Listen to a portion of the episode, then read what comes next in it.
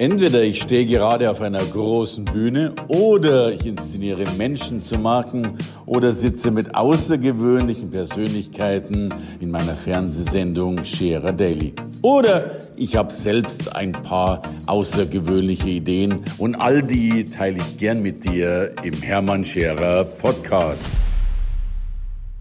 Herzlich willkommen bei Scherer Daily. Sie ist, zumindest in meinen Augen, die unangefochtene Nummer eins. Sie ist die Frau, die als Arbeitsrechtlerin dafür sorgt, dass eben alles sein Recht bekommt. Und das tut sie mit großem Engagement, mit großer Leidenschaft für Mensch und Unternehmen. Ich schätze sie sehr und sie ist eine außergewöhnliche Marke geworden, denn sie füllt mittlerweile Hall. Ich habe sie nicht nur in Deutschland erlebt, sondern mittlerweile international. Und es gehört was dazu. Wenn du ein Thema, das in meinen Augen eigentlich trocken ist, so flockig, so humorvoll und so wunderbar vermittelst, wie sie es tut. Also ihr Zuspruch ist mehr als gerechtfertigt. Ich bin froh, dass sie heute hier ist, Christina Linke. Hermann, vielen Dank für diese netten Worte. Wenn du das so sagst, ich ähm, erkenne mich da ja selber gar nicht wieder, aber es ist ähm, tatsächlich, Arbeitsrecht ist nicht das Thema, was so sexy ist, äh, dass man denkt, da könnte man länger drüber reden. Ne? Ja, und das ist ja das Besondere an dir, denn du hast nun A, dieses Thema, bist darin natürlich hochkompetent, das ist sowieso klar, aber verstehst es noch wirklich wunderbar zu vermitteln und ich darf an dieser Stelle sagen, ich habe dich schon in mehreren Ländern sprechen gesehen äh, und da gehört was dazu. Also Kompliment äh, dazu. Ja, vielen Dank. Ich habe lange gedacht, das ist gar kein Thema für die Bühne, aber tatsächlich braucht es ja jedes Unternehmen, jeder Unternehmer braucht es. Es ist wie mit der Schwerkraft. Man kann nicht sagen, da mache ich nicht mit, heute spiele ich nicht mit, sondern Arbeitsrecht gehört immer dazu. Und dann ist es äh, etwas, was tatsächlich mir erst nach Jahren klar wurde, dass es relativ einfach ist, sich in diesem Thema von anderen zu unterscheiden, weil Anwälte ja immer noch ein bisschen ja, konservativ denken und nicht so innovativ und vielleicht auch von der Sprache her nicht unbedingt ähm, ausgerichtet sind, dass Menschen das verstehen, was man sagt, sondern eigentlich mehr die Sätze sagen, um sie zu sagen. Sagen, ja, ganz ja, platt. Ja, und auch noch nicht mal die Bühne suchen. Also es ist ja, ich, ich, äh, ich kenne noch nicht mal einen Kollegen von dir, der auf die Bühne geht. Mhm. Äh, geschweige denn das dann auch noch so performen könnte, wie du es tust. Ja, die Bühne suchen ist so ein Thema, weil ähm, tatsächlich bei meiner letzten Weiterbildung, die ich selber in Anspruch genommen habe, äh, juristische Art bin ich gegangen. Also ich konnte es nicht ertragen. Okay. Das war, also es geht mir selber oft so, dass wenn ich eine, wenn ich andere Kollegen sehe, und das soll keine Kollegenschelte sein, sondern die sind halt so in ihrem Thema drin, dass äh, ich finde es schwierig manchmal, ja, genau. Du, es gibt ja diesen schönen Spruch, äh, mhm. Wissen wird mit 500 Euro faktoriert, Gänsehaut mit wesentlich mehr. Und du verstehst ja wirklich beides zu präsentieren. Einerseits das Wissen und dabei noch die Gänsehaut zu generieren. Also Volltreffer. Danke, dass du das so sagst. Das ist ja... Ähm natürlich muss das Fachwissen da sein, ja. Und ich habe jetzt 26 Jahre, mache ich jetzt Arbeitsrecht. Ich war im Konzern sechs Jahre. Ich bin selbstständig schon seit vielen Jahren. Und äh, was ich gelernt habe, ist aber natürlich im Arbeitsrecht geht es gar nicht um das, was in Gesetzestexten steht, sondern ganz häufig sind es hohe Emotionen, weil auf der einen Seite ist der Arbeitnehmer, der sich ungerecht behandelt fühlt, der die ganze Zeit keine Lust hat, der Sonntag schon Bauchschmerzen kriegt, wenn er darüber nachdenkt, dass er am Montag wieder zur Arbeit gehen muss. Aber auf der anderen Seite ist da der Unternehmer, der einfach nur möchte, dass die Leute ihre Arbeit machen, ja. Und äh, wenn es da Schwierigkeiten gibt, ist das im Grunde äh, wirklich hoch emotional und ähm, häufig gar nicht über Paragraphen zu lösen, sondern über das, was zwischenmenschlich da, da entsteht. Und ich sage immer, auch eine Kündigung ist im Grunde immer eine ähnliche Situation wie bei einer Scheidung. Mhm. Ja? Mhm. ja mhm. Auch eine Scheidung kann dramatisch sein. Keine, auch dramatisch. Keine Frage. Ich habe da auch schon Erfahrung. Keine Frage. Genau. Aber erzähl, du hast es eh schon angesprochen, aber was, was, sind so deine Schwerpunkte beim Arbeitsrecht? Mit welchen Dingen bist du konfrontiert? Was, ist das, äh, wofür dich Menschen häufigst anfragen? Ja, ich bin eine typische Arbeitgeberanwältin. Ich kann gar nicht anders. Ich hatte gar keine Wahl. Ich äh, musste mich so entscheiden, weil mein Herz so fühlt. Ja? Mhm. Ähm, zwischendurch vertrete ich auch Arbeitnehmer, wenn ich sehe, dass die sind beschäftigt bei einem Unternehmen, das überhaupt nicht wertschätzend umgeht mit Mitarbeitern. Das gibt es auch ganz häufig. Ja, ja. Ich habe vor kurzem eine Führungskraft vertreten. Wie hat äh, die Führungskraft von der Kündigung erfahren? In der Rundmail mit der Freistellung von sich selbst hat er gelesen und er wusste noch von gar nichts. Das heißt, das ist zum Beispiel etwas, wo ich sehr gerne auch tätig werde, was, mhm. es mir auch Freude macht, mal Robin Hood zu sein. Mhm. Aber in der Regel ist es so, dass ich Arbeitgeber vertrete und ähm, da auch sehr viel Arbeitsvertragsgestaltung mache. Ähm, es hat mich über Jahre geärgert, wenn ich Fälle verloren habe vor Gericht oder teure Abfindungen verhandelt habe. Und dann einfach habe ich immer versucht, die Grundlage besser zu machen. Also die Arbeitsvertragsgestaltung mhm besser und anders zu machen, arbeitgeberfreundlicher. Ich sage immer, Arbeitsrecht ist Arbeitnehmerschutzrecht. Das bedeutet, alles, was du nicht geregelt hast, ist trotzdem geregelt. Das ist durch das Gesetz geregelt und dann ist es immer gegen dich als Unternehmer geregelt. Und wenn du es besser haben möchtest, dann musst du es da reinschreiben. Und das ist etwas, was ich ähm, aus diesem Ärger heraus, dass ich Verfahren verlogen habe, eigentlich immer weiter kultiviert habe und immer besser und auf die Spitze getrieben habe. Und da kann ich wirklich sagen, da sind wir jetzt in der Kanzlei, glaube ich, eine der führenden Kanzleien in Deutschland für Arbeitsvertragsgestaltung aus Arbeitgebersicht. Genau. Also kann ich bestätigen, ich habe das ja gesehen, was du da tust und ja. äh, das Wort durchdacht wäre in meinen Augen eine Verniedlichung für das, äh, wie mhm. hochprofessionell du das angehst. Mhm. Heißt aber, oder bitte, du wolltest was. Ganz kurz noch, wobei wir auch mittlerweile nicht nur dafür sorgen, dass das rechtssicher ist, ähm, sondern wir haben auch verschiedene Varianten. Wir haben auch gebrandete Verträge, die wir erstellen, also die mit der Unternehmenskultur einhergehen. Also wenn jemand sagt, bei mir ist das Wording aber folgendermaßen, mhm. können wir das auch so erstellen. Und wir machen auch ähm, nette Arbeitsverträge, die zwar sehr rechtssicher sind, aber wo wir wirklich auch so ein bisschen verbale Wattebäuschen schmeißen, dass es ein bisschen ähm, besser und eingänglicher ist für den Arbeitnehmer. Genau, das machen wir auch. Heißt ja auch so schön äh, sanft im Ton, deswegen darf man immer noch hart oder klar in der Sache ja. sein. Es geht ja gar nicht um die Härte, aber ja. der Ton macht ja auch Musik, mhm. keine Frage. Also es ist ein guter Vertrag für schlechte Zeiten, sage ich immer. Und mhm. äh, es ist, wenn er, wenn alles gut läuft, und das wünscht man natürlich sich als Unternehmer, dass es gut läuft, ja, gibt es keine Probleme und äh, viele Sachen davon kommen gar nicht zum Tragen des Vertrages. Aber wenn es dann auseinandergeht, dann sollte man eine klare Regelung haben. Das ist einfach auch äh, ja, man muss ja dafür sorgen, auch, dass die anderen Arbeitsplätze erhalten werden und dass es insgesamt weitergeht. Und ähm, Deswegen habe ich ja immer, sage ich immer, es gibt drei gute Gründe, weswegen man ein schlechtes Gewissen haben muss, wenn man zehn Mitarbeiter nicht kündigt. Mhm. Ähm, das eine ist, dass ich ähm, tatsächlich der, der Kunde zahlt ja 100 Prozent der Leistung, aber bekommt von den Mitarbeitern nicht 100 Prozent. Mhm. Und der zweite Grund ist, dass die Kollegen natürlich sehr genau beobachten, wie der C-Mitarbeiter, Kollege, wie der C-Kollege sich benimmt und sich auch ärgern darüber, dass der Chef nicht durchgreift, dass sie die Arbeit von demjenigen mitmachen müssen. Und der dritte Grund, der hört sich erst einmal ein bisschen komisch an, aber ich bin fest davon überzeugt, auch ein Stück weit mit meiner Lebensgeschichte verbunden, dass jemand, der seine Arbeit nicht liebt, auch sie nicht gut macht und einfach dann manchmal diesen Schubs braucht, um aus der Komfortzone zu kommen und sich dann etwas zu suchen, wirklich, wo er ähm, wirklich leidenschaftlich gerne auch montags morgens zur Arbeit fährt. Und da habe ich dich ja schon erlebt als Frau, die es durchaus auf sehr, sehr empathische, sehr menschliche, ja fast schon sehr vorausschauende Art versteht, ich nenne es mal so, die Dots zu verbinden, also dann doch den Menschen auch zu helfen, jetzt sogar den Arbeitnehmern zu helfen, vielleicht die, ja. die, die, die noch schönere Seite mhm. des Lebens zu entdecken. Ich selber habe das für mich auch erlebt natürlich, dass ich auch ähm, in meinem Leben schon zweimal zumindest in der Situation war, wo ich einen Job gemacht habe, den ich nicht so gerne gemacht habe mhm. und vielleicht auch nicht so gut war. Also ganz sicher bei dem einen Job das ist etwas, was mir jetzt erst vor ein paar Monaten klar geworden ist und ich spreche das jetzt auch erst erstmal so aus, dass ich auch schon mal eine C-Mitarbeiterin war und zwar in einem Bereich, ich habe mal zwischendurch einen Sozialverband geleitet und ich habe eigentlich immer die Schuld gesucht beim Arbeitgeber. Aber wenn man ehrlich ist, äh, hätte ich sagen müssen, dieser Job wird mir angeboten. Er ist in meiner Stadt, er stimmt von den Rahmenbedingungen, aber ich möchte ihn trotzdem nicht machen, weil es nicht meine Leidenschaft ist. Und ich habe diesen Job trotzdem angenommen und ich habe zwei Jahre lang gelitten und habe dann selber gekündigt, ohne was Neues zu haben. Äh, als alleinerziehende Mutter, das macht man nicht so gerne. Ja, ja. 2009 noch dazu in der Wirtschaftskrise. Ähm, Im Nachhinein, also ich war dann tatsächlich auch ein Jahr arbeitslos. Ich war ein Jahr arbeitslos. Heute, ich kann es mir nicht mehr vorstellen, ja.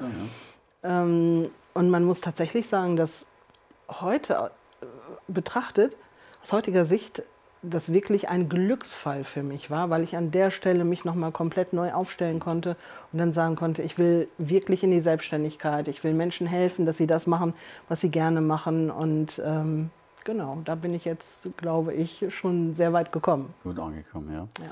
Aber heißt ja dann, These oder Fragezeichen, dass tatsächlich wohl viele Menschen auch einen Job annehmen, den sie halt dann nehmen, weil er gerade anscheinend da ist und weil es sich ja. gerade ergibt, aber vielleicht gar nicht dem, zumindest nicht wirklich dem entspricht, was das Herz ja. sagt. Unreflektiert. Wie suchen Menschen ihren Beruf aus? Zufällig. Mhm. Ja, ja glaube ich. Ja. Ähm, viele Jugendliche informieren sich mehr über das äh, neueste Handy und äh, über das neueste Automodell, was sie sich anzulegen wollen, als über die Möglichkeiten nachzudenken, wo ihre Stärken sind und die entsprechend auch einzubringen. Und ich habe äh, letzte Woche war ich in Berlin im Park Inn, stehe an meiner am Fenster 30. Etage und sehe, wie Lawinen Autolawinen in die Stadt hineinrollen. Und es war ganz früh noch, es war 5.30 Uhr.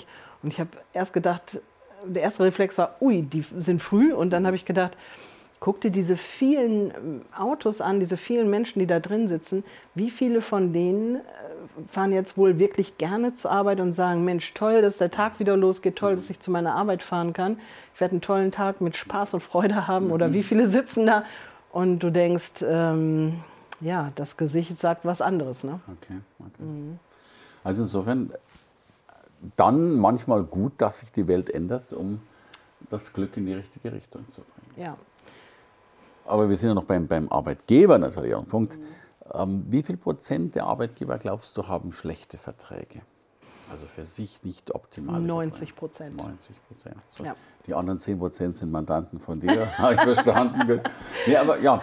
Ähm, also auf großen Veranstaltungen biete ich das ja auch immer an und ich biete das ohnehin ja auch als Serviceleistung an, wenn man auf meine Homepage geht, dass die äh, Arbeitgeber ihre Verträge kostenlos einmal per Mail schicken können und wir drüber gucken und ein kostenloses Feedback bzw. eine Ersteinschätzung geben und ähm, da bin ich immer wieder überrascht, ähm, wie schlecht die aufgestellt sind mit fehlenden Ausschlussfristen oder unwirksamen Ausschlussfristen. Ich war jetzt vor kurzem noch auf einer großen Veranstaltung, 300 Teilnehmer. Ich habe bestimmt 200 Verträge gesehen und davon hatte einer, einer hatte eine wirksame Ausschlussfrist. Einer. Ja, einer. Und das bedeutet, dass alle Mitarbeiter drei Jahre rückwirkend alle möglichen Ansprüche noch geltend machen können. Unter anderem auch zum Beispiel in Kombination mit dem Passus, alle Überstunden sind mit dem Gehalt abgegolten. Mhm. Ja. Das, wenn, vor allen Dingen, wenn es dann einer mal geltend macht, dann ist das ja immer eine Lawine und äh, mhm. dann sind es gleich ganz, ganz viele Arbeitnehmer, die das geltend machen. Ja. Mhm. Oder ähm, ich habe immer die Angewohnheit, wenn ich, äh, wenn ich mit einem Unternehmen in Kontakt komme, dann gucke ich mir auf der Stellenausschreibung erstmal auf der Homepage an, wie sind die Stellen ausgeschrieben und habe jetzt äh, bei, genau bei dieser Veranstaltung ähm, bei einem Unternehmen gesehen, von den 20 Stellenausschreibungen waren bei 12 Verstöße gegen das allgemeine Gleichbehandlungsgesetz. Ja, ja. Habe dann mal kurz ausgerechnet, was es kosten würde, wenn sich nur einer darauf bewirbt und Schadensersatzansprüche geltend macht. Und da war ich mal eben bei 90.000 Euro. Okay. Und ähm, der junge Mann hat sich dann zehnmal bedankt und hat das innerhalb äh, praktisch desselben Tages schon geändert und hat dann gesagt, danke, danke, danke an der Stelle. Ja. Aber das ist kein Problembewusstsein. Ja. Ja, ja. Aber heißt ja dann, dass, dass wahrscheinlich dann eben 90 Prozent der Unternehmen auf einem finanziellen Pulverfass sitzen, äh, was sie von heute auf morgen Hunderttausende kosten würde, ohne überhaupt zu wissen, dass sie auf diesem Fass mhm. sitzen. Mhm. Ich habe am Freitag noch mit einem Franchise-Geber zusammen Mittag gegessen und ich habe mir die Verträge angeguckt, die er den Franchise-Nehmern zur Verfügung stellt, Arbeitsverträge. Und da war genau diese Kombination aus fehlen, also mangelhaften Ausschlussfristen, Überstundenregelung. Und dann habe ich ihn gefragt, wie viele Franchise-Nehmer er hat und wie viele Arbeitnehmer diese Franchise-Nehmer beschäftigen. Und äh, es, war, es wird ihm ein bisschen schlecht an der Stelle, weil das Risiko, er haftet dafür, wenn er das zur Verfügung stellt. Ja. Und äh, dann ist, also der, der ist er pleite, hat er gesagt. Mhm. Ja, geht, geht, dann ja wahrscheinlich äh, schnell. Geht ja? schnell, ja. Mhm, genau. So, jetzt bin ich aber neugierig. Ähm, Überstunden sind mit dem Gehalt abgegolten. Mhm. Funktioniert so nicht? Nee, kann man nicht mehr machen. Ging früher, aber heute okay. muss der Arbeitnehmer, Arbeitsrecht ist Arbeitnehmerschutzrecht, mhm. muss der Arbeitnehmer genau wissen, wie viele Überstunden können mit dem Gehalt abgegolten sein. Da gibt es unterschiedliche Auffassungen, 10 Prozent bzw. vier Stunden in der Woche bei einer Vollzeittätigkeit, angepasst bei Teilzeittätigkeit. Also es gibt schon Möglichkeiten, es besser zu gestalten. Ne? Mhm. Mhm. Die wir die meisten nicht tun. Und ich glaube, du hast sogar mal ja. die, die mhm. zehn Hauptfehler zusammengefasst, die die genau. Unternehmer in Verträgen mhm. tun. Genau. Habe ich mal eine Checkliste erarbeitet, ähm, wo man wirklich genau sehen kann, was sind die größten Fehler bei Arbeitsvertragsgestaltung, aber auch eine Checkliste, was sind die zehn größten Fehler für Kündigungen. Mhm. Also ich bin davon überzeugt, dass es nächstes Jahr, ab nächstem Jahr schwierig wird äh, in der deutschen Wirtschaft, dass auf jeden Fall wir eine Rezession bekommen und dass äh, auf jeden Fall, wenn es nicht nächstes Jahr ist, vielleicht übernächstes Jahr und äh, wie man sich da am besten aufstellt, dass man auch da ja, diese Krise überleben wird als Arbeitgeber. Ne? Und da sind eben auch die zehn teuersten Fehler bei Kündigungen aufgelistet. Und natürlich äh, habe ich auch Ideen, wie man sich aufstellen kann, damit es insgesamt in diesem Zeitraum trotzdem weiter gut laufen wird. Ne? Mhm, verstehe ich. Also mhm. die gäbe es unter christinalinke.com, genau. die, mhm. die Liste zum genau. Downloaden. Mhm. Äh, und du sprichst aber auch von, von Rezension, die, die uns wahrscheinlich erwartet. Wahrscheinlich hören das viele Menschen gar nicht so gern. Mhm. Aber der Zyklus, es wäre zumindest an der Zeit, wenn man ja. das, das, so mhm. sieht. Und dann werden sich natürlich wahrscheinlich auch viele Mitarbeiter oder viele Unternehmen von Mitarbeitern trennen müssen im schlimmsten Fall. Ja. Also ich wünsche mir das nicht, nur ja. ich habe mit vielen Menschen gesprochen und die Indikatoren stehen dafür, mhm. äh, zeigen dahin. Und also ich selber äh, stelle mich schon so auf. Mhm. Dass das, das äh, mhm. der Fall sein kann. Genau. Ja. Mhm. Jetzt weiß ich aber, dass du ja dennoch ein, ein Herz auch für, für die Menschen hast und für die ja. Zukunft der Menschen und, äh, und auch für diese Lawine von Autos, die nach Berlin und in andere Städte reinfahren. Mhm. Wie sieht deine Zukunft aus? Was sind so die Ausblicke? Äh, was hast du noch alles vor, neben dieser großartigen Art, wie du Unternehmen vertrittst und auch manche Menschen? Ja, ich möchte natürlich Menschen auch dabei unterstützen, dass sie dann auch wirklich diese Tätigkeit machen und ausüben, ähm, die sie wirklich leidenschaftlich gerne machen. Und ich habe da bestimmte Ideen, wie man wirklich auch ähm, entweder in dem vorhandenen Job praktisch äh, zufriedener und glücklicher sein kann oder auch Strategien, um den Job und, oder gar den Beruf sogar zu wechseln. Ja?